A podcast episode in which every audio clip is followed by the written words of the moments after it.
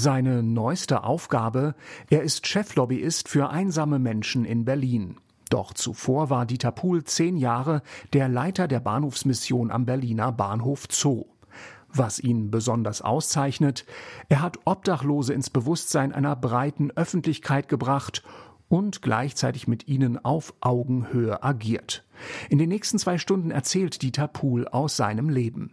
Er berichtet über Glaubenskrisen, Begegnungen mit Bundespräsidenten, Menschen, die unter der Brücke schlafen und darüber, warum er sich ein zweites Mal, wie er sagt, in Jesus verliebt hat. Mein Name ist Oliver Jeske und ich begrüße Sie zu einer neuen Ausgabe von Kalando Kultur und Charaktere.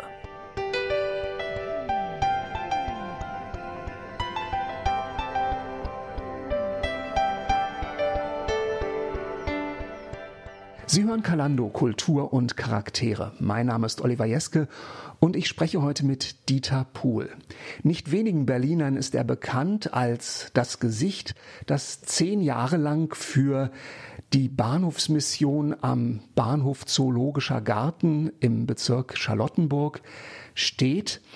Dieter, zehn Jahre Bahnhofsmission, dabei bist du selber gar kein Berliner. Du kommst ursprünglich aus dem Raum Kiel. Was hat dich eigentlich als Nordlicht nach Berlin verschlagen? Was hat dich die gute Ostseeluft eintauschen lassen mit der damals sicherlich noch, noch stickigeren äh, Berliner Luft, als sie das heute ist? Das mit der Berliner Luft ist schon wahr, wobei ich mich damals schon als Jugendlicher sofort in die Berliner Luft verliebt habe. Das ist ganz skurril, denn das hat furchtbar nach Ruß gestunken, ähm, äh, damals in Berlin, diese ganzen Ofenheizungen. Ich fand das immer toll. Gerüche, als ich das erste Mal in ein Berliner Altbau kam, der nach Bonawachs, nach Essensdüften, sogar noch nach Außentoiletten äh, ein Stückchen gemüffelt hat da würden die meisten wohl abwinken und sagen, das ist furchtbar. Aber äh, ich habe das tatsächlich, ich habe Berlin mit meiner Nase ein Stückchen wahrgenommen. Es war in erster Linie der Umstand, ich war nicht so sonderlich toll in der Schule in Kiel auf meinem Knabengymnasium und ähm, es war auch der Not geschuldet, dass ich nicht die freie Auswahl in meinem Leben hatte. Ähm, ich war sehr froh im Johannesstift dann eine Ausbildung zum Diakon antreten zu können. 2. April 1975, ich erinnere mich noch ganz gut. Wie bist du überhaupt dahin gekommen? Du hast sozusagen, ja, ich sag mal fromme Wurzeln, um das mal kurz zu sagen. Ich glaube, mit eigenen Worten beschreibst du das viel schöner. Ja, ein Elternhaus, in dem Glaube ein Stückchen gelebt wurde. Ich nehme über Bilder wahr. Ich kann mich daran erinnern, wenn ich als Kind ins Bett ging, dass ich am Schlafzimmer meiner Eltern vorbeiging und mein Vater vorm Bett kniete und betete. Der hat dann auch nicht die Tür zugemacht. Das gehörte äh, irgendwie ein Stück zu meiner Kindheit, zu meiner Jugend. Ich glaube, normal kirchlich sozialisiert. Es kam dann noch ein bisschen was dazu später durch meinen Konfirmandenunterricht. Das war übrigens auch ein Berliner Pastor, der mich damals sehr geprägt hat im Norden, der mit seiner Familie da lebte, Klammer auf, später mit der 20-jährigen Organistin durchbrannte, Klammer zu. Ähm, es war nachher eine klassische Jugendarbeit, zweier Diakone, und einer ging mir richtig auf die Nerven. Er hat nämlich immer mit den Rockern aus Neumünster Jugendarbeit, Jung, Arbeit mit jungen Erwachsenen gemacht. Und die Rocker aus Neumünster fand ich ziemlich doof. Die haben uns nämlich zunächst erstmal auf die Schnute gehauen. Also gar nicht so gute Erfahrungen mit Sozialarbeit äh, im weitesten Sinne am Anfang gemacht. Außerdem war es, glaube ich, auch noch eine Großmutter, an die du dich erinnerst, die dir aus der Bibel vorlas. Und ich glaube, es gab auch dazu auch noch mal was Leckeres zu essen, ne? Ja, auch das. Also ich glaube, ich bin ein sinnlicher Mensch. Also großes Bett im Winter, Federbett, am Fußende Ziegelsteine eingeschlagen in Zeitung. Und Oma las aus der Bibel vor. Das war schön, das war Geborgenheit.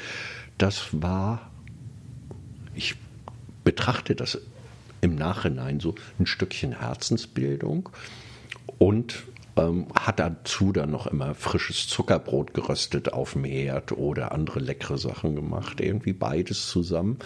Gott schmeckt süß war vielleicht so meine erste Prägung. Und wer war der Dieter Pohl, der dann so kurz vor der Schwelle stand, dann nach Berlin zu gehen? Also das, ich höre so ein bisschen so ein Konglomerat. Auf der einen Seite warst du derjenige, der gar nicht so gute Erfahrungen mit dem äh, gemacht hat da in der Jugendarbeit, der sich nun den Außenstehenden da, den Rockern zugewandt hat. Also das war eigentlich gar nicht so toll. Trotzdem hast du dich für eine Diakonausbildung entschieden. Was war da so im Herzen? warst du damals distanziert zu deinem Elternhaus oder war das eigentlich alles ganz toll? Hast du gedacht, wenn ich mal nach Berlin gehe, dann kommt jetzt hier der Missionar aus dem Norden oder war das alles viel indifferenter? Was, was hat dich damals getrieben in die Ausbildung zum Diakon? Also ich fand die Jugendarbeit nachher im Endeffekt schon ganz gut. Ich fand die am Anfang doof. Aber nachher mitzukriegen, sich um Menschen zu bemühen, zu denen ich zunächst einen schwierigen Zugang hatte, die darüber ein ganzes Stückchen anders kennenzulernen und die Geschichte ging am Ende dann nicht nur so aus, dass die Jungs uns ständig auf die Nase gehauen hatten, sondern da entstanden tatsächlich auch Beziehungen. Etlicher dieser doch recht taffen Jungs haben ihr Leben auch ziemlich radikal verändert. Das fand ich sehr beeindruckend. Das habe ich auch ein, äh, ein ganzes Stückchen mitgenommen. Ähm, ich selbst war vorher schon als Jugendlicher zwei, dreimal in Berlin zu Besuch und hatte meinen Heimatort verglichen mit dieser Großstadt. Und es gab doch einige Sachen, die mir nicht gefallen hatten in Kiel. Dass abends um 19 Uhr die Gardinen zugezogen sind, dass es so einen radikalen Rückzug ins Private gab. Also ich kam nach Berlin und dachte, oh, das war vielleicht einer meiner ersten Eindrücke. Hier sind ja alle Irren auf der Straße. Hier versteckt sich keiner, hier werden die Gardinen nicht zugezogen und so ein bisschen war das, glaube ich, auch so die Haltung, wie irre ich damals war oder wie irre ich vielleicht jetzt bin, äh, das weiß ich nicht unbedingt, ich muss mich in Berlin nicht verstecken. Da bin ich sehr froh drüber irgendwie. Also ob ich in so einem kleinen Dorf in den letzten 40 Jahren gut klargekommen wäre, ohne anzuecken. Ich habe da auch tatsächlich meine Fragezeichen. Dann kommt hinzu, ich hatte eine starke Mutti, die lebt noch immer. Also liebe Grüße. Die war mir aber auch zu stark. Da hatte ich ein ganz gutes Gespür für als Sohn der kleine Prinz als kleiner Prinz zahlst du auch einen hohen Preis. Ich war nicht bereit, den zu zahlen. Ich dachte irgendwann mal, um ein selbstständiger, erwachsener Mensch zu werden, ist es auch ganz gut, 400 Kilometer Abstand reinzubringen. Dieter Puhl von der Berliner Stadtmission heute hier im Kalando-Gespräch. Gleich sprechen wir weiter nach der Musik.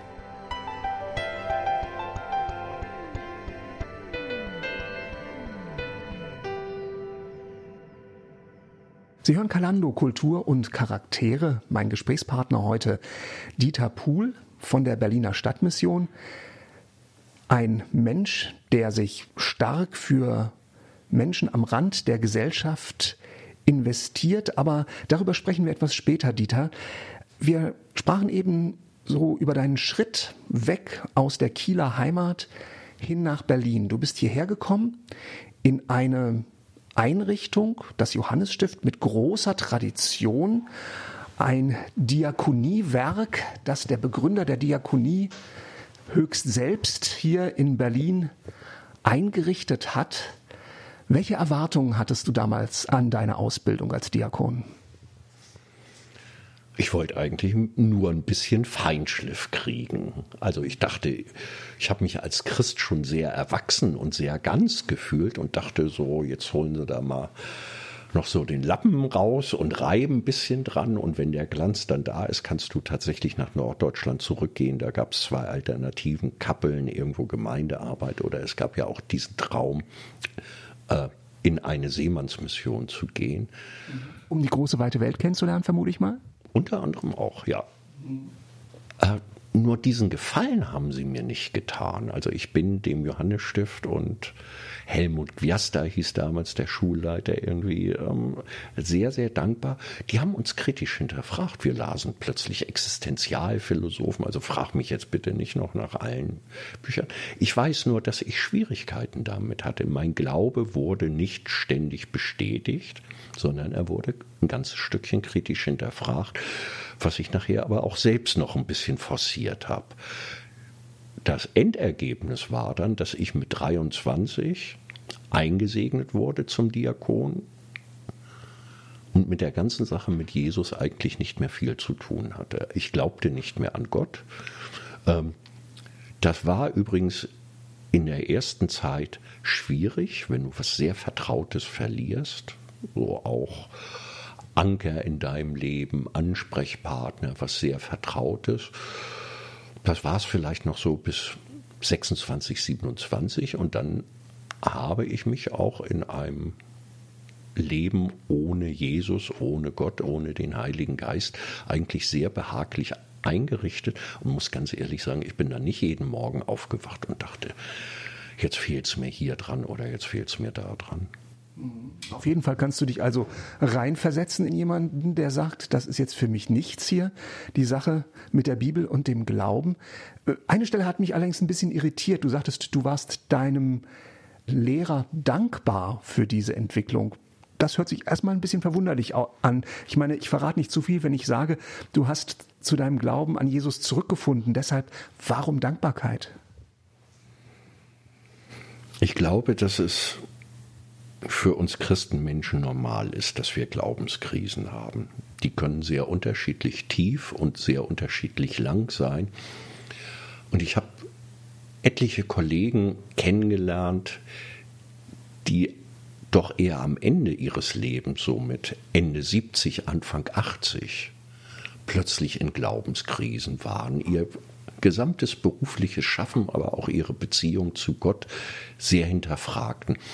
Da muss ich ganz ehrlich sagen, das habe ich immer als furchtbar traurig empfunden wenn du irgendwann diesen Planeten verlässt und das, was du vorher 75 Jahre lang aus Überzeugung gelebt hast, dann verloren hast. Insofern fand ich es eher ein Segen, diese Glaubenskrise jung, dynamisch in der Mitte meines Lebens abarbeiten äh, zu dürfen. Und ich sehe das eigentlich so ein bisschen die Beziehung zu Jesus wie die Beziehung zu einer Geliebten. Ähm, wer kommt denn schon jeden Abend nach Hause und umarmt seine Frau und jeden Abend ist Tutti? Also auch in diesen weltlichen Beziehungen kann ich mich ja daran erinnern, dass man manchmal 14 Tage nicht so intensiv miteinander redet. Und auch dort gibt es ja Beziehungen, wo Menschen sich sogar scheiden lassen. Es gibt einige, die heiraten dann ihre Partnerin irgendwann nach Jahren zweites Mal. So ähnlich würde ich das mit Jesus beschreiben. Da kam also der noch relativ junge Dieter Puhl aus der Diakonausbildung. Dann gab es eine längere Zwischenphase und irgendwann bist du dann dennoch zur Berliner Stadtmission gegangen. Warum haben die dich denn genommen? Die wollten mich ja auch nur sehr bedingt nehmen. Also ich wollte da unbedingt hin, weil die Berliner Stadtmission schon sehr lange ziemlich engagierte und gute Obdachlosenarbeit macht. Und damit hatte ich vorher in einzelnen Praktika auch zu tun und sonst irgendwas. Und mein Herz schlug schon ein wenig für die Menschen und das Thema. Und dann wollte ich zu einem starken Träger gehen. Das war eine Ambivalenz. Also die wertschätzten mich als überzeugten Atheisten nicht so sehr und ich wertschätzte sie vor 26 Jahren als damals doch recht frommer Laden auch nicht so sehr. Nun ist das Schöne, in 26 Jahren verändert sich vieles. Die Stadtmission hat sich verändert. Das kann ich wirklich sagen. Die Stadtmission ist breiter geworden. Es gibt noch immer sehr, sehr fromme Menschen. Aber insgesamt ist das ein ganz, ganz anderes Spektrum. Ich habe ein bisschen Arroganz gelassen. Ich habe neu zum Glauben dazu gefunden. Und ich kann dir jetzt mal sagen, wenn mein Direktor Joachim Lenz, das hat er vor einem Jahr mal gemacht, zu mir kam und sagte, Herr Pohl, ich möchte Ihnen mal ein Kompliment machen. Sie sind ein guter Stadtmissionar. Ähm, das ist ja gar nicht mein Job, aber ganz ehrlich, das hat mich total gefreut. Dieter Puhl, heute hier im Gespräch bei Kalando Kultur und Charaktere. Er bekleidet jetzt eine neue Stelle bei der Berliner Stadtmission im Stab für christliche und gesellschaftliche Verantwortung. Darüber sprechen wir später noch mal ein bisschen, was das bedeutet. Zunächst aber einmal wollen wir noch ein bisschen weiterreden über seine Entwicklung, die er genommen hat in der Berliner Stadtmission. Gleich sprechen wir weiter nach der Musik.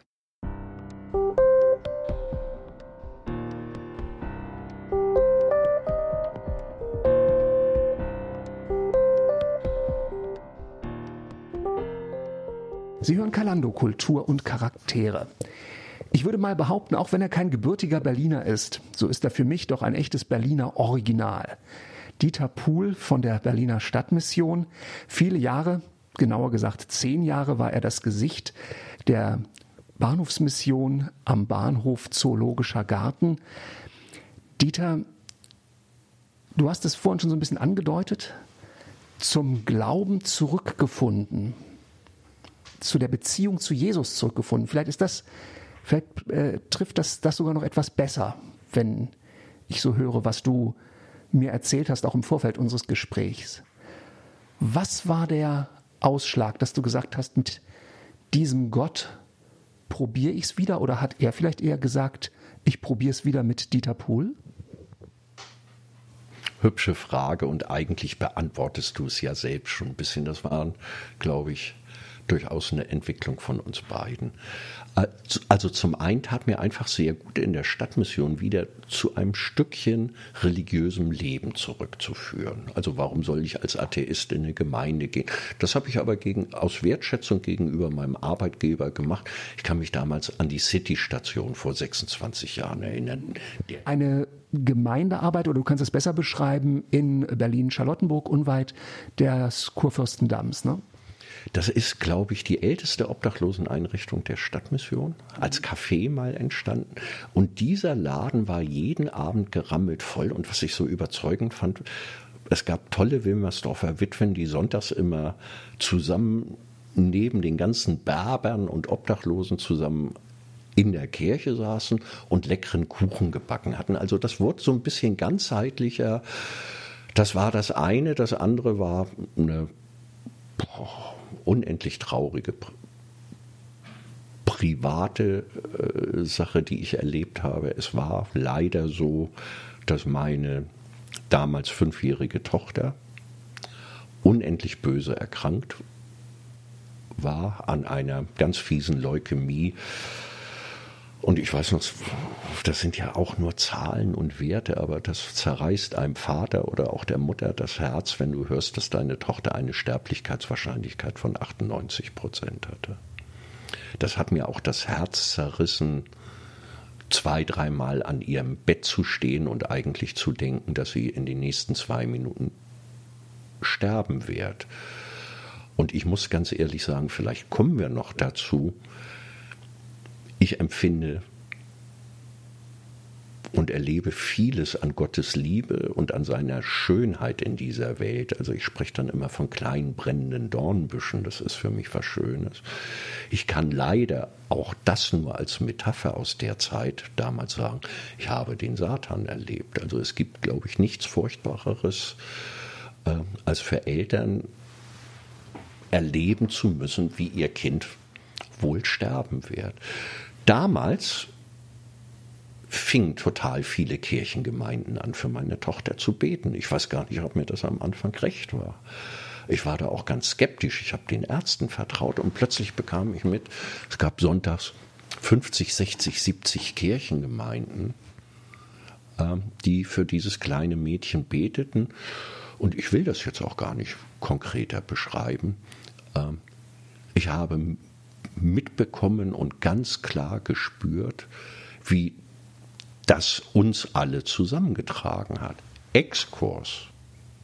Jahre später, meine Tochter ist 29, das möchte ich nicht verheimlichen, ist zweifache Mutter geworden. Also eine ganz wichtige Sache war Trost, war aber Beistand, war konkrete Hilfe. Und fast jeden Tag, das ziehe ich durch, sicherlich aus der Geschichte heraus begründet, eine unendliche Dankbarkeit. Wohin soll ich denn mit meiner Dankbarkeit, dass alles noch so gut ausgegangen ist, wenn nicht zu meinem Schöpfer?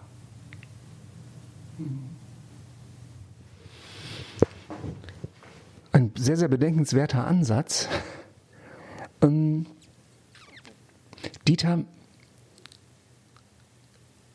jetzt ist auf der einen Seite diese schöne Geschichte,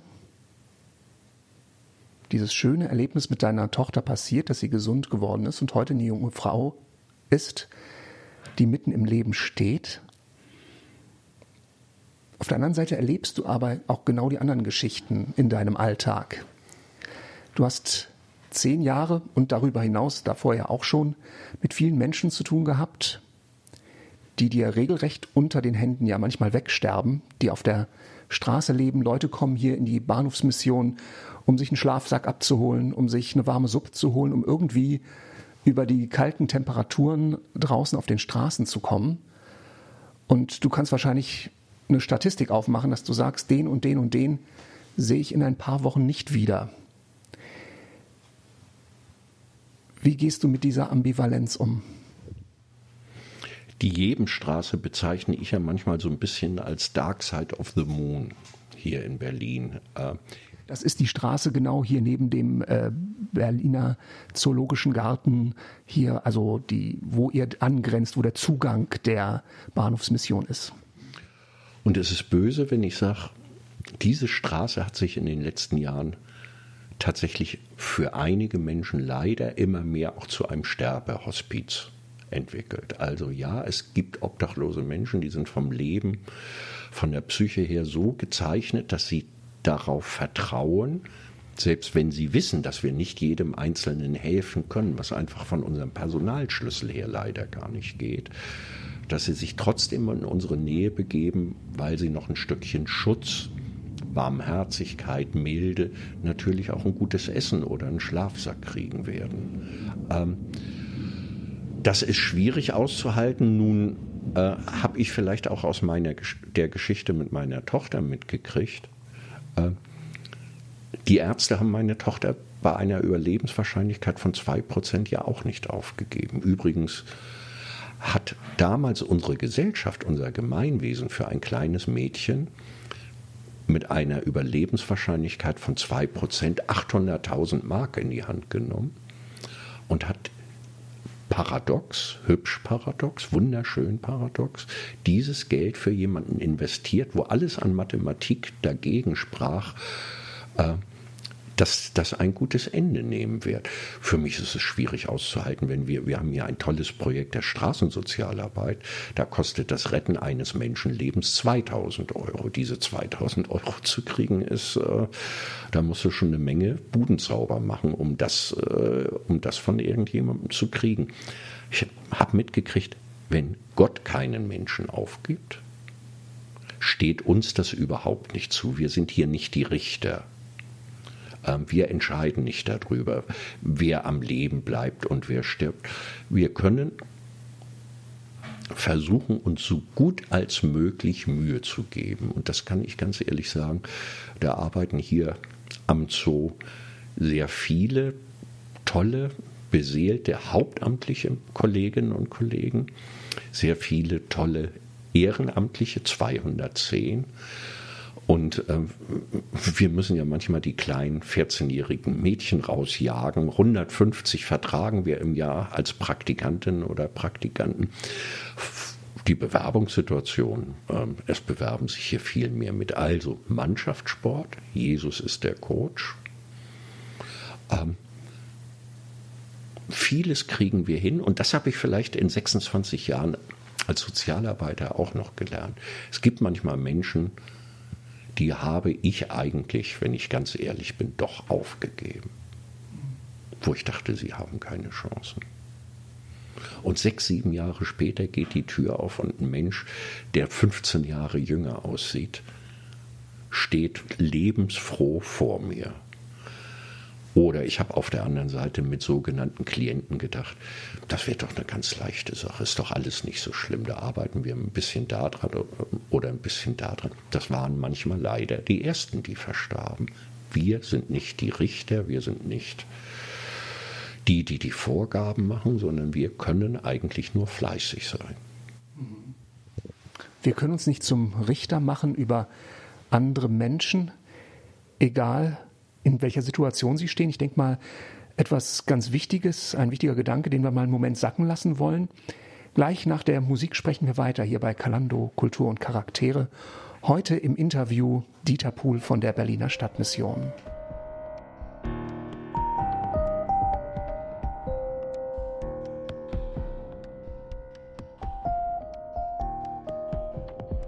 Heute im Kalando-Gespräch Dieter Pohl.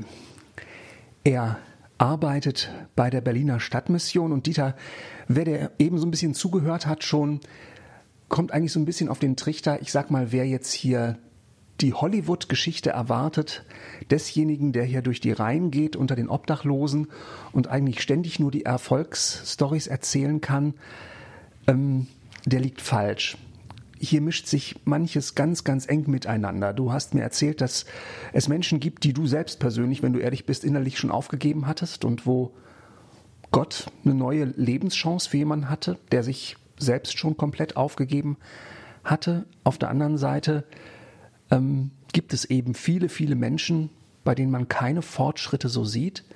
Es sind ja viele Menschen, die keine Verantwortung mehr für sich selbst in dem Sinne übernehmen, dass sie auf der Straße leben, dass die Hygiene vernachlässigt wird und dergleichen mehr.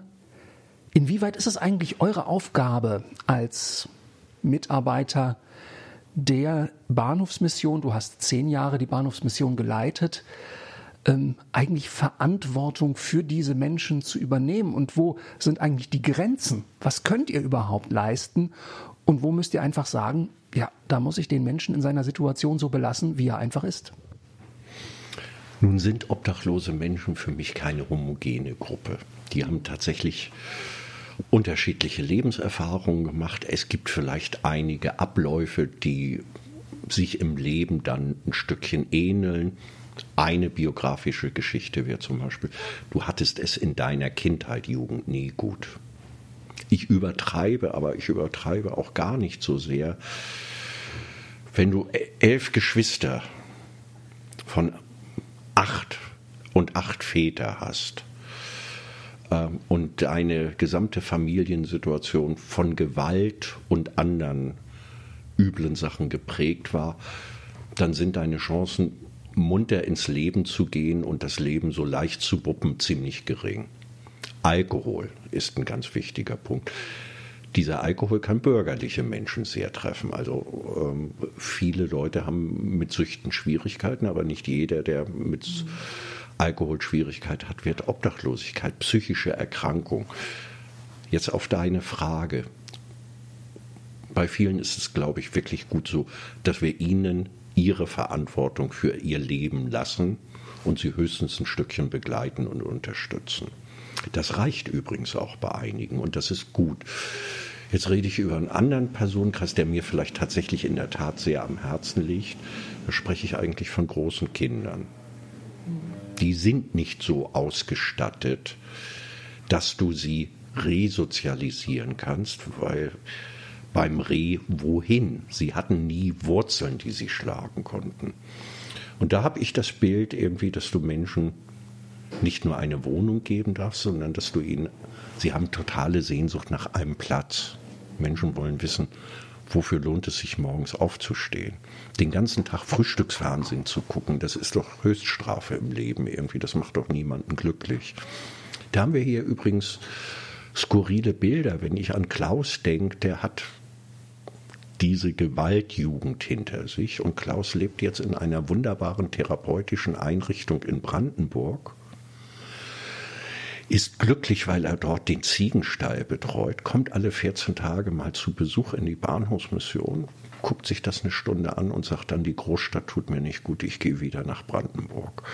Das ist eine sehr individuelle Lösung, äh, zu gucken, was braucht ein Mensch früher betreutes Wohnen bei der Stadtmission. Das war ja mein erstes Ankommen, 13 Jahre lang.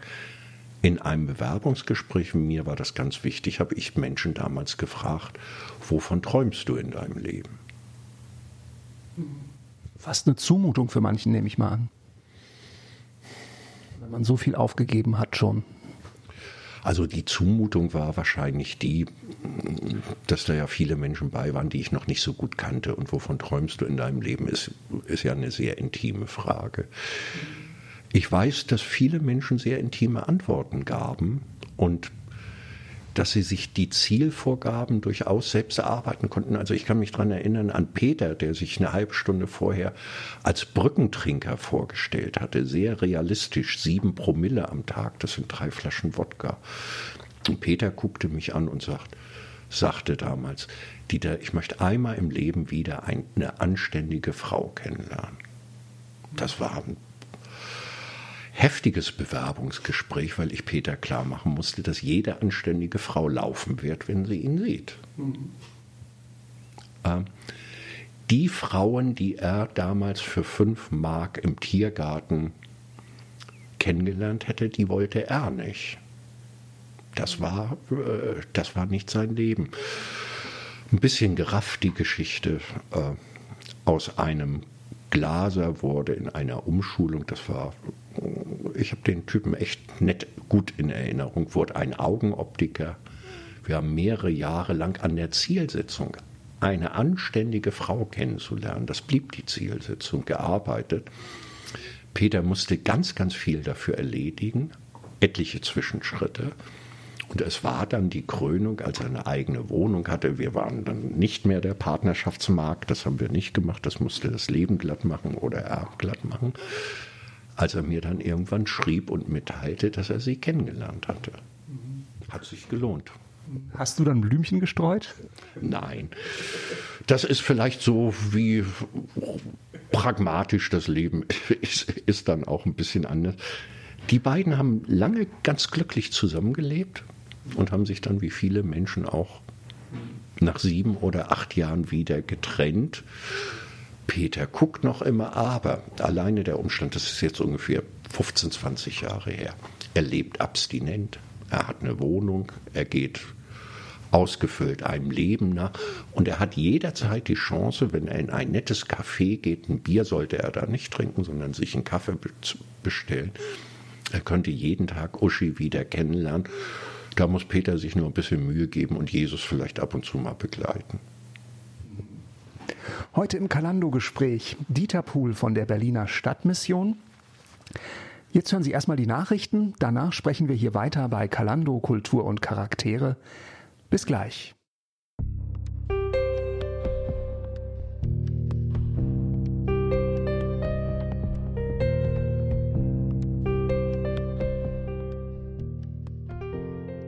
Herzlich willkommen zu Kalando Kultur und Charaktere. Wo ist Gott, wenn obdachlose Menschen unter Brücken mitten in Deutschland sterben?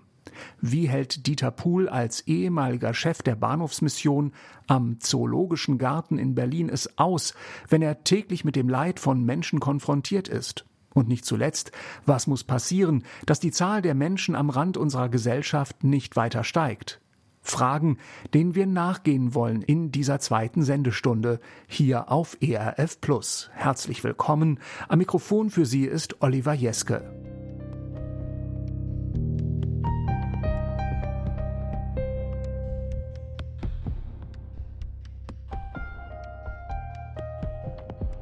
Sie hören Kalando Kultur und Charaktere. Mein Name ist Oliver Jeske. Herzlich willkommen zur zweiten Sendestunde. Heute mein Gesprächspartner Dieter Puhl von der Berliner Stadtmission.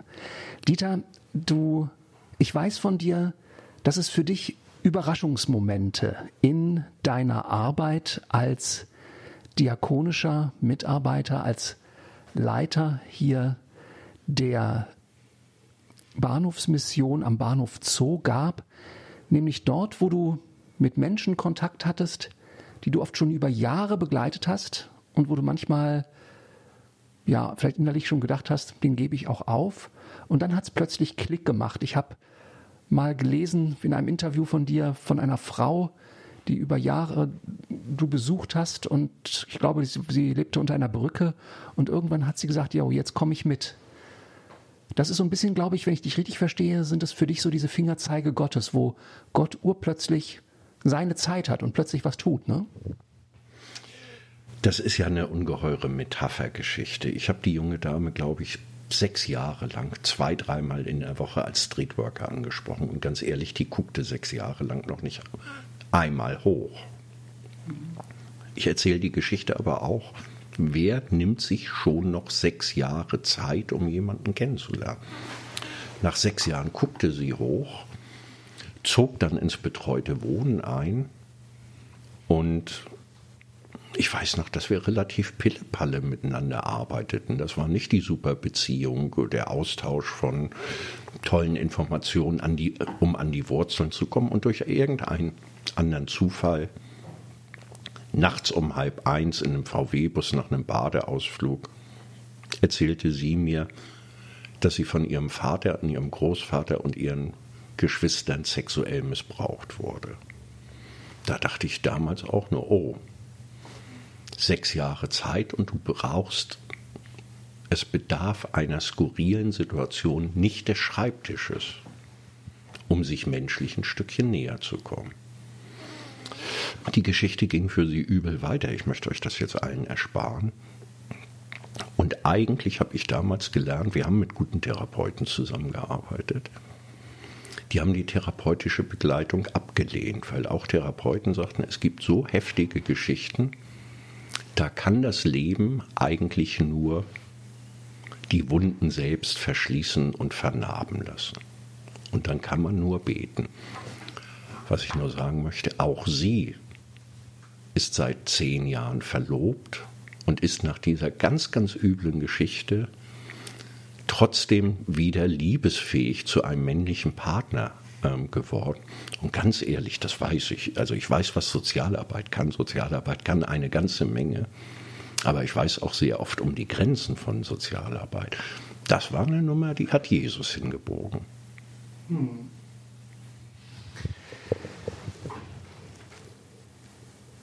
In mir entsteht da so ein bisschen die Frage danach, wenn jetzt jemand so hört und sich selber fragt, vielleicht jemand, der gerade zuhört, hm.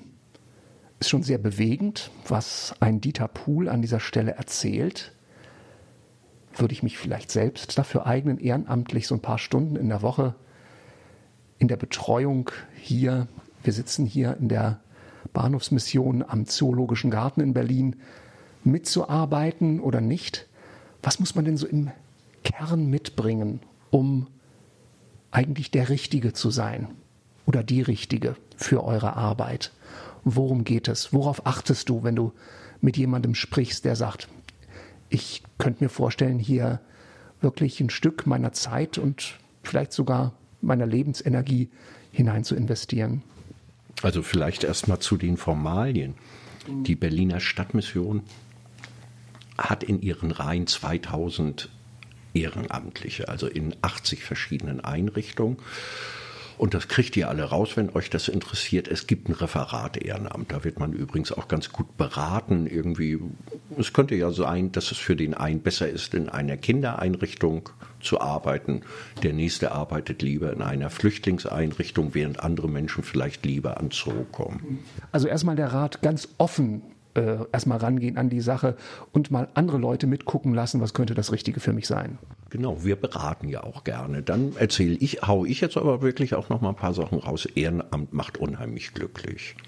Also wenn wir alle in unserer Wohnung alleine sitzen und für uns rumzingeln irgendwie, äh, ich habe das vorhin schon mal gesagt, wir brauchen allen Platz im Leben und Ehrenamt kann uns auch ein Stückchen Platz geben.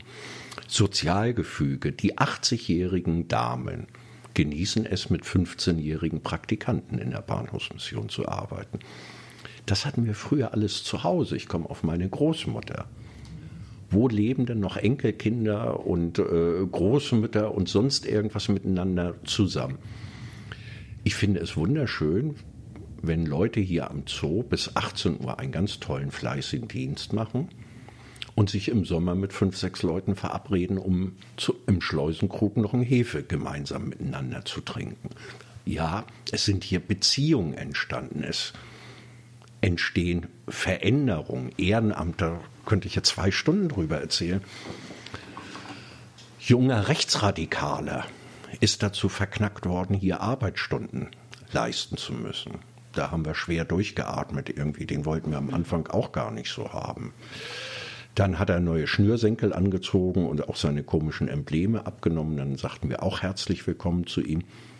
Am nächsten Tag junge Linksautonome hat Steine geschmissen gegen die Rechten. Ist auch verknackt worden. Auch da hatten wir überlegt, was machen wir jetzt? Und dann haben wir beide zusammen hinter den Tresen gepackt. Und die haben beide zusammengearbeitet. Und es war ganz einfach so, sie sind abends zusammen Bier trinken gegangen.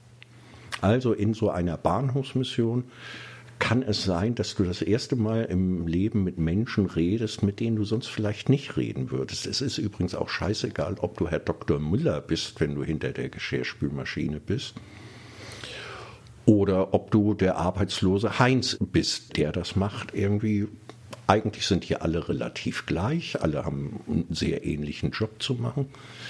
Eine Ausgangsvoraussetzung, die man mitbringen muss, da können wir nichts machen. Das ist die Eintrittskarte. Du musst ein weites Herz haben. Wenn du das nicht hast, irgendwie weiß ich nicht, dann sollst du lieber irgendwo Akten sortieren oder sonst irgendwas. Das kann man ja vielleicht auch ehrenamtlich machen. Aber dieses Ich liebe Menschen wäre schon eine ganz gute Voraussetzung. Also können Sie ja mal überlegen, falls Sie sich jetzt angesprochen fühlen, ob Sie mal auf das Referat Ehrenamt der Berliner Stadtmission oder eine Einrichtung in Ihrer Stadt, in der Sie leben, zugehen. Heute im Gespräch Dieter Pohl von der Berliner Stadtmission. Gleich sprechen wir weiter nach der Musik hier bei Kalando.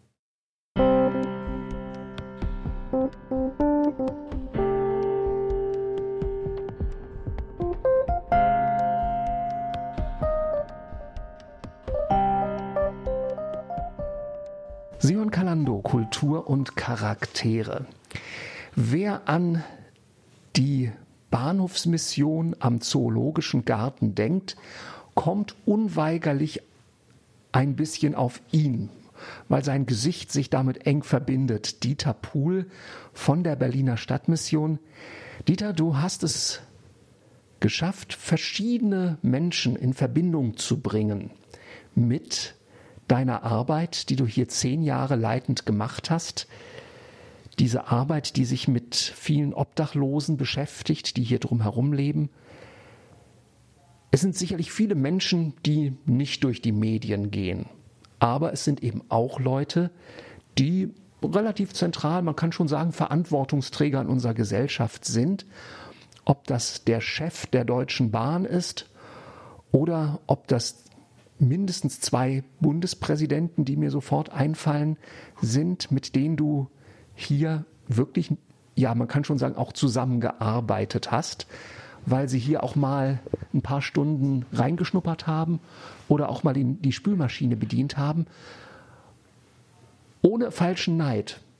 Wie hast du das eigentlich hingekriegt? Solche Leute, die sonst, sage ich mal, in ganz anderen Welten unterwegs sind, hier mit der Arbeit der Bahnhofsmission am Zoo zu konfrontieren? Also ich glaube, dass ich relativ unempfänglich für Titel oder Statussachen bin. Das bewahrt mich vielleicht. Also ich kann mich daran erinnern, vor zehn Tagen hat mit dem Chef der Deutschen Bahn Nico Rosberg hier gearbeitet, immerhin Formel 1 Weltmeister. Das hat alle Menschen tierisch gehypt.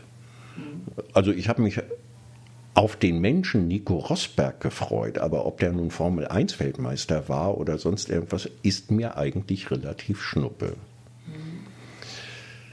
Und du würdest sagen, das spüren die Menschen auch, dass du, sie erst, dass du dich erstmal für sie als Mensch interessierst.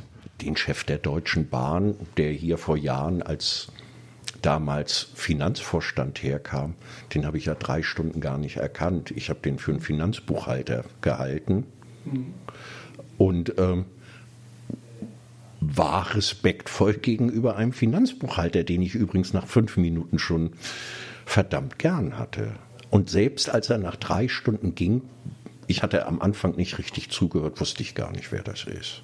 Also Herr Steinmeier kam nicht das erste Mal als Bundespräsident, auch nicht als Außenminister, sondern er kam das erste Mal als Fraktionsvorsitzender der SPD. Da kam er noch rein und sagte, guten Tag, ich bin Frankie. Ja, also so würde ich ihm jetzt irgendwie Jahre später nicht mehr begegnen. Irgendwie, das wäre dann auch Respekt gegenüber dem Amt und der Person. Aber der hat sich radikal runtergebrochen. Wir werden es hier nicht mit allen Menschen schaffen. Also um das mal bei Herrn Steinmeier zu erklären. Herr Steinmeier hat als junger Jurist seine Doktorarbeit zum Thema Obdachlosigkeit geschrieben hat danach in einer obdachlosen Einrichtung als junger Rechtsanwalt kostenlos Rechtsberatung gemacht. Ich finde das gar nicht so schwierig, ihn dann 25 Jahre später an der Biografie abzuholen. Also wenn man Zeitung liest, wenn man neugierig ist, wenn man sich ein paar Informationen merken kann und wenn man die zum richtigen Zeitpunkt zusammenbringt und wenn es dann noch ein Stückchen gesegnet ist, dann klappt das eigentlich. Das Ganze ist trotzdem natürlich nicht zweckfrei, dass du dich so intensiv investiert hast. Vor zehn Jahren sah es mit der äh, Bahnhofsmission nicht sonderlich gut aus. Als du damals hier gestartet bist als Leiter, was war das für eine Situation hier an der Jebensstraße? Na, es war schon so, das stand sehr im Raum, die Einrichtung war Konkurs. Konkurs übersetze ich mal. Wir hatten damals als Stadtmission Sorgen mit der Bahnhofsmission. Jedes Jahr ein Defizit in Höhe von 100.000 Euro. Drückte uns sehr auch als Träger, um da was zu machen, weil so viel Geld haben wir auch nicht. Also ich sollte ein Stückchen sanieren. Das war mit, mit einer der Grundvoraussetzungen.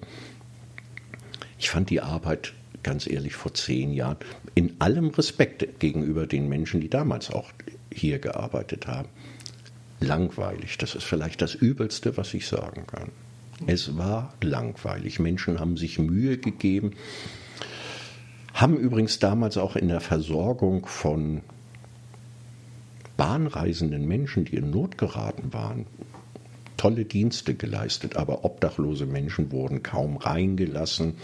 Ich kann mich noch an einzelne Bilder erinnern, die ich furchtbar fand. Hier wurde der Kaffee verkauft für 30 Cent der Becher. Und abends saß ich um 23 Uhr in meinem Büro und zählte für drei, vier Euro Centstücke, weil damit haben unsere Gäste den Kaffee bezahlt. Und ich dachte, der Irrsinn, dass ich da Centstücke rollte, war teurer als das, was ich eingenommen hatte. Und zwischendurch hattest du am Tag, wir hatten damals 400 Gäste, zehn Menschen, die sich einen Kaffee leisten konnten. Das war unser erster Spendenaufruf. Liebe Berlinerinnen und Berliner, bitte helft uns gehen wir jetzt zwei Räume weiter. Das ist toll. Es hat sich verselbstständigt, stehen da immer zwei bis 3.000 Päckchen Kaffee. Jetzt finde ich ganz wichtig, natürlich verkaufen wir den nicht. Den Kaffee gibt es umsonst. Und plötzlich hast du die Möglichkeit mal zu überlegen zwischen einem nicht so leckeren Früchtetee oder einem leckeren Kaffee oder manchmal einem heißen Kakao ein Stückchen Lebensqualität. Zweiter Spendenaufruf. Das war eine Frau, die vor mir stand, die blutete. Der lief, sie hatte ihre Regelblutung, das Blut die Beine runter. Und dann dachte ich als Mann, oh, na toll, Darmhygiene scheint Thema zu sein. Darmhygiene war Thema und der zweite Aufruf waren Tampons und Monatsbinden. Das ist nicht schwer damit zu arbeiten, wenn ich zehn Frauen sage, dass wir Tampons brauchen. Gehen neun los und sind zehn Minuten später mit einer Tüte für 20 oder 50 Euro mit Tampons mit bei. Das Thema immer mitzunehmen aus den Tampons, aus der Geschichte, aus dieser aus diesen misslichen Situationen, unglückseligen Situationen für viele Frauen, ist vor drei Jahren das Hygienecenter entstanden, weil auch der damalige Finanzvorstand und der damalige Chef der Deutschen Bahn sagten, Dieter, wir haben keine Lust, uns deine Scheißgeschichten anzuhören. Das gehen wir jetzt mal vernünftig an. Du musst ein bisschen für die, die es nicht kennen, das Hygienecenter ein bisschen beschreiben. Jeden Tag auf, da sind wir stolz drauf, von 10 bis 18 Uhr, auch Heiligabend, Karfreitag. Ähm, wenn man nicht so viel Ahnung von Obdachlosigkeit hat, das haben ja viele, das ist auch nicht schlimm kann man sich nicht vorstellen, wie schwierig das ist, morgens im Tiergarten wach zu werden und du hast keine Toilette.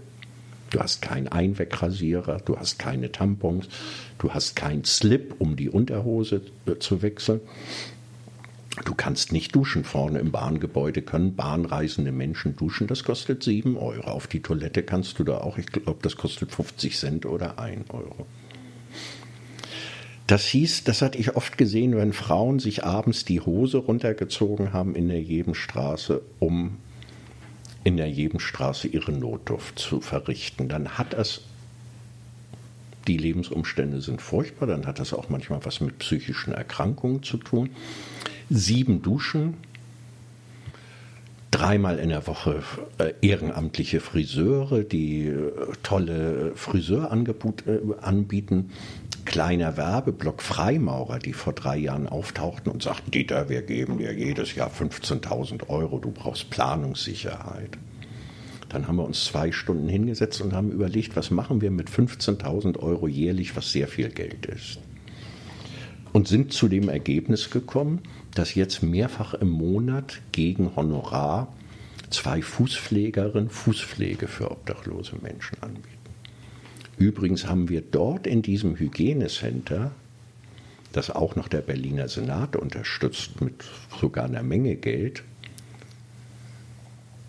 kaum woanders sind wir den Menschen so nah. Wenn du da jemandem hilfst zu duschen, dann bekommst du vielleicht mit, dass er gerade dabei ist zu verfaulen. Wenn du mitkriegst, wie sehr seine Füße riechen, weil sie sich voller Eiter auflösen, dann erahnst du, wie psychisch erkrankt der Mensch ist. Und so entwickelt sich Arbeit auch immer ein Stückchen weiter. Wenn du die Menschen dann geduscht hast, vielleicht ihren Fuß verbunden hast, kannst du sie wieder zurück in den Tiergarten schicken. Oder du kannst im vorderen Bereich der Bahnhofsmission ein neues Zentrum bauen, um langfristig daran zu arbeiten, dass dieser Mensch adäquat unterkommt. Und genau da sitzen wir jetzt und führen unser Interview. Und was hier geplant ist, darüber sprechen wir gleich nach der Musik. Hier bei Kalando Kultur und Charaktere. Mein Gesprächspartner ist Dieter Pohl von der Berliner Stadtmission.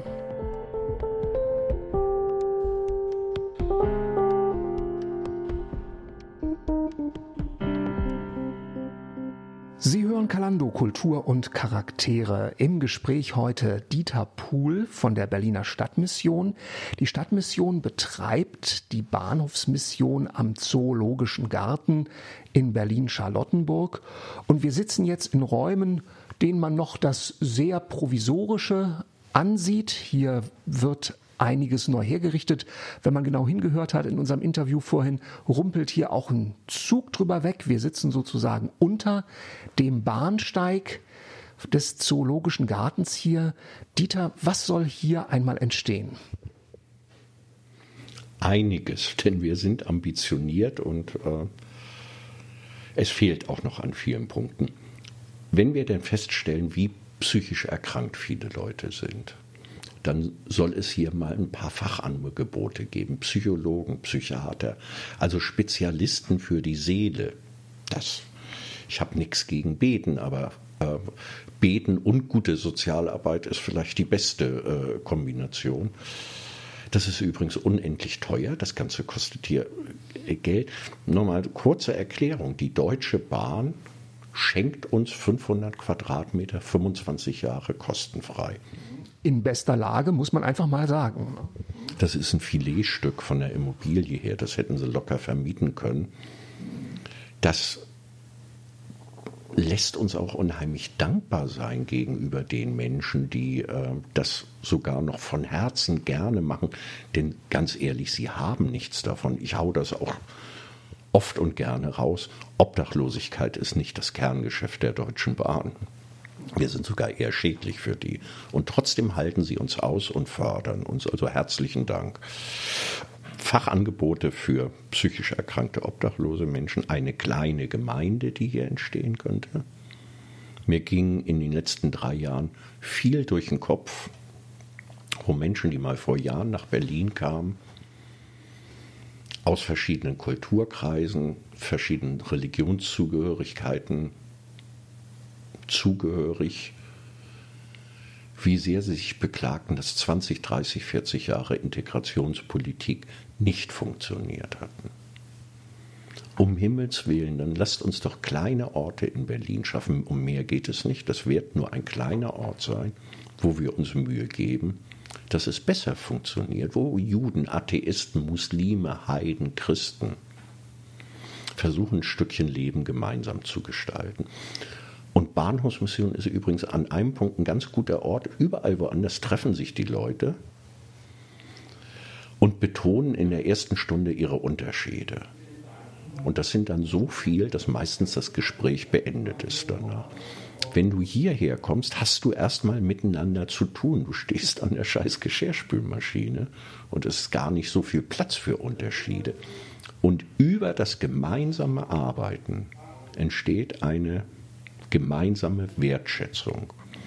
Und wenn du aus dem Kennen heraus und aus der Wertschätzung heraus später mal deine Kollegin, deinen Kollegen fragst, wo er dann unterschiedlich, wie er unterschiedlich tickt im Leben, findest du das nicht als ausgrenzend, sondern durchaus sogar als bereichernd. Immer wieder werden obdachlosen Menschen Übergriffen ausgesetzt. Das sind manchmal Touristen, das sind manchmal Rechtsradikale, das sind oft Obdachlose, sind manchmal aber auch Jugendliche. Unbedarft, doof, ungebildet, unsensibel die irgendwelchen Scheiß mit einem Obdachlosen abziehen. Wir haben einfach festgestellt, wenn du hier mal mitgearbeitet hast, wenn du hier ein Praktikum machst, machst du danach keinen Scheiß mehr mit Obdachlosen. Du hast die ein Stückchen kennengelernt. Menschen zu sensibilisieren. Ich bin echt stolz auf meinen Arbeitgeber, die Stadtmission. Wir fingen wir versuchen immer Begriffe einzukreisen, an denen wir uns so die nächsten zwei, drei Jahre abarbeiten. Und wir fingen vor zwei, drei Jahren an mit dem Begriff Bildung. Nun sind aber ganz, ganz viele Leute, die irgendwann mal sagten, Bildung reicht nicht. Bildung ist das Kognitive. Und wir sind tatsächlich gelandet bei Herzensbildung und bei Herzenswärme. Und ganz ehrlich, dafür glühe ich vielleicht neben dem Thema Obdachlosigkeit noch am meisten, ein Stückchen mitwirken zu dürfen an einer, und es ist ja nur ein kleines Stück, an einer Gesellschaft, die beieinander bleibt. Dass wir uns nicht alle auseinander dividieren lassen, sondern äh, das darf ruhig ein bisschen netter sein. Ich hätte nichts dagegen, wenn wir uns ab und zu mal ehrlich und gerne in Arm nehmen würden. Dass wir nicht den ganzen Tag aufeinander rumhacken oder sonst irgendwas. Manchmal verzweifle ich. Ich arbeite gerne auf Facebook und informiere da auch Leute. Und wenn ich sehe, wie Menschen da miteinander umgehen und dann heißt das Ganze Freundesaccount. Also irgendwann will ich mal auf Facebook, glaube ich, ein Feindesaccount einrichten. Irgendwie, da darf dann auch jeder ablabern. Aber ich glaube, wir haben alle Sehnsucht danach, weil wir gerade alle in einem Pragmatismus und unter unseren Ängsten doch sehr leiden. Wie geht das mit dem Leben eigentlich weiter? Wie sieht das mit unserer Umwelt aus? Was läuft gerade politisch? Was kriegen wir hin wirtschaftlich? Wofür lohnt es sich zu leben? So all das ein Stückchen auch in dieser Lernwelt Obdachlosigkeit, weil ich glaube, ich bin zutiefst davon überzeugt, wenn wir das Thema Obdachlosigkeit in den nächsten Jahren nicht zufriedenstellen für die Menschen, lebenswert machen, dass wir kulturell total auf die Schnauze fallen. Ich finde uns nämlich verlogen. Wir kümmern uns um ganz, ganz viele tolle Themen. Und Berlin ist so schön, von einer Messe zur anderen und wird jedes Mal schöner. Und jeden Tag gehen wir an 500 Menschen vorbei, die eigentlich vor unseren Füßen verfaulen und sterben. Das halte ich nur sehr begrenzt aus und ich glaube, wenn wir das weiterleben, wird es was mit unserer Gesellschaft tun, mit Sicherheit was Schlechtes und ich finde alles andere ist verlogen an dem Punkt. Ich darf ein bisschen Barmherzigkeit und Nächstenliebe doch am ehesten vielleicht vor meiner eigenen Haustür anfangen. Wichtige mahnende Worte von Dieter Puhl heute hier im Gespräch bei Kalando Kultur und Charaktere. Gleich sprechen wir weiter nach der Musik.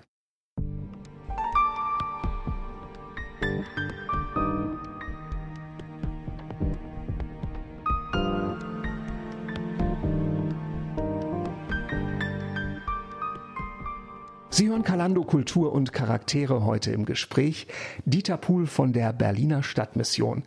Dieter, viel haben wir jetzt über dich erfahren. Zehn Jahre hast du die Arbeit der Bahnhofsmission am Zoo geleitet. Seit Januar nun ist deine Arbeitsbeschreibung eine etwas andere. Stabsstelle christliche und gesellschaftliche Verantwortung. Wow, klingt gigantisch. Was machst du jetzt anderes? Klingt mir und meinem Kollegen Matthias Hamann sogar zu gigantisch und vielleicht dürfen wir subversiv dran arbeiten. Wir würden das Ganze gerne umbenennen in Abteilung miteinander. Das verstehen Menschen vielleicht sogar eher. Klingt geschmeidiger, ja. Ja, ich glaube, durch unser gesellschaftspolitisches und christliches Wirken hier in den letzten zehn Jahren hat sich für obdachlose Menschen in Berlin nicht nur vor der Bahnhofsmission, sondern allgemein ein Stückchen verändert. Es sind andere Gesetze geschaffen worden. Es werden auch andere Einrichtungen unterstützt. Das ist ganz segensreich aufgegangen. Berlin ist auch nicht mehr so eklatant pleite wie vor zehn Jahren, irgendwie Politiker gestalten.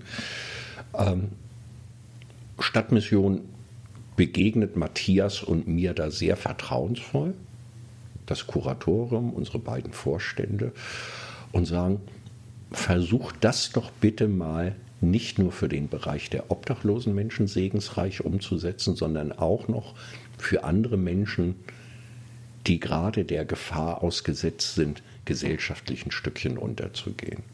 Das sind nach unserem Empfinden im Moment alte Menschen, das sind sehr einsame Menschen. Ich möchte wirklich noch mal sagen, ich überlege noch immer, ob ich mich nicht mal irgendwann in Berlin bewerben würde. Das wäre dann der Karrieresprung. Also im Moment mache ich ihn hier nicht.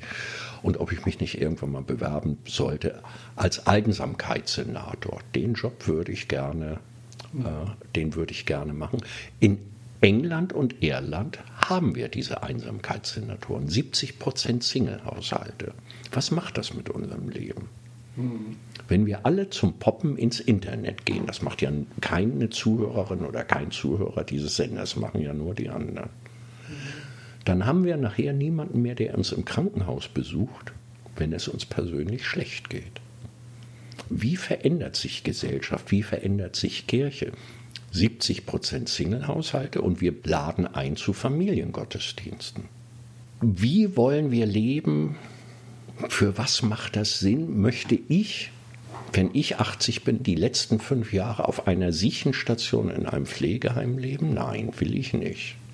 Und weil ich das nicht will, setze ich mich lieber vielleicht mit 60 dafür ein, dass es auch mir mit 80 nicht so passieren wird. Du reißt jetzt ein großes Feld natürlich an und gleichzeitig verbindet sich dafür mit mir die Frage, wer muss an dieser Stelle Verantwortung übernehmen? Die Stadtmission tut es jetzt in dieser gewissen Weise jetzt als Vorreiter und doch gibt es ja so diese, sag mal, deutsche Mentalität, wenn ich Hilfe brauche, dann muss der Staat es schon machen. Also diese Waage zwischen persönlicher Verantwortung und Verantwortung, wie man es auch immer formulieren will, der Allgemeinheit, der öffentlichen Hand, was auch immer. Wie trittst du da jetzt in deiner neuen Aufgabe heran, auch an, sag ich mal, unsere politischen Vertreter? Nimmst du sie im Bild gesprochen beim Schlafittchen und sagst, ihr, ihr müsst hier mehr Verantwortung übernehmen? Oder ist es mehr dein Ansatz, dass du sagst, eigentlich kriegen wir die Probleme, die durch Einsamkeit, Überalterung unserer Gesellschaft und dergleichen mehr auf uns zukommen, über das Thema Obdachlosigkeit haben wir ja auch schon intensiv gesprochen, kriegen wir eigentlich nur miteinander unter die Füße, wenn wirklich jeder sich in die Pflicht nehmen lässt. Das ist ja so ein bisschen diese, diese Spanne dazwischen. Nun ist es so, im Bereich der Obdachlosenhilfe halte ich mich für relativ kompetent bin es ja aber nicht sonst in der Breite im sozialen Leben. Ich bin ja nicht Funktionär, der jetzt 30 Jahre Lobbyistenarbeit macht. Will ich auch gar nicht werden. Ich erwarte auch nicht die großen politischen Antworten, aber einfach mal deine Antwort darauf. Ich glaube, das, was wir machen können, wir sollten mehr zu den Gesprächen einladen. Und das können wir als Stadtmission. Ich weiß, dass wir vor einer Woche zusammensaßen und mal überlegten, an welchen wichtigen Punkten haben eigentlich die Religionen in Berlin mal mit gemeinsamer Stimme geantwortet. Wo gibt es eine protestantisch, eine katholisch und eine jüdisch und muslimisch abgestimmte Antwort auf Fragen? Ähm, ich bin mir sehr sicher, dass ich die Antworten nicht geben werde. Was wir machen können, was ich auch machen kann. Ich kann ganz gut Kaffee kochen. Alle Politiker, alle gesellschaftlichen Entscheider, die ich in den letzten Jahren kennengelernt habe, die sind sehr kreativ, die sind überwiegend auch ganz feinfühlig. Sie vergessen manchmal einfach Sachen. Das ist gar nicht böse gemeint. Ich glaube, wir müssen sie liebevoll, übrigens wirklich liebevoll erinnern, denn tauschen möchte ich. Also ich nehme die Bewerbung mit dem Senator zurück. Also ich möchte mit keinem Senator tauschen. Das sind arme Menschenkinder irgendwie in dem, was sie umsetzen müssen. Ähm, wir sollten uns zusammen treffen. Wir kochen den Kaffee, wir machen die Brötchen und wir sollten viel häufiger gemeinsam miteinander nachdenken. Und das ist vielleicht ein Vorwurf, den ich an die Politik habe. Wir diskutieren viel zu wenig miteinander. In, tatsächlich in der Breite auch. Ähm, wir müssen auch mal schauen, Matthias Hamann, Dieter Puhl und uns begleitet ja auch noch Joachim Lenz, unser theologischer Vorstand in, in, in der Abteilung. Wir werden hier nicht Berlin wuppen mit Sicherheit. Also ich kann mich noch daran erinnern, als Joachim Lenz das Hygienecenter eröffnete vor drei Jahren. Da sagte er mal, wir werden hier nicht die Welt verändern mit Duschen und Toiletten, aber wir werden sie jeden Tag ein kleines Stückchen besser machen. Mit diesem Schlusswort beende ich gerne unser Interview, das aus meiner Sicht sehr intensiv, sehr breit gefächert und gleichzeitig auch sehr zum Nachdenken mich angeregt hat.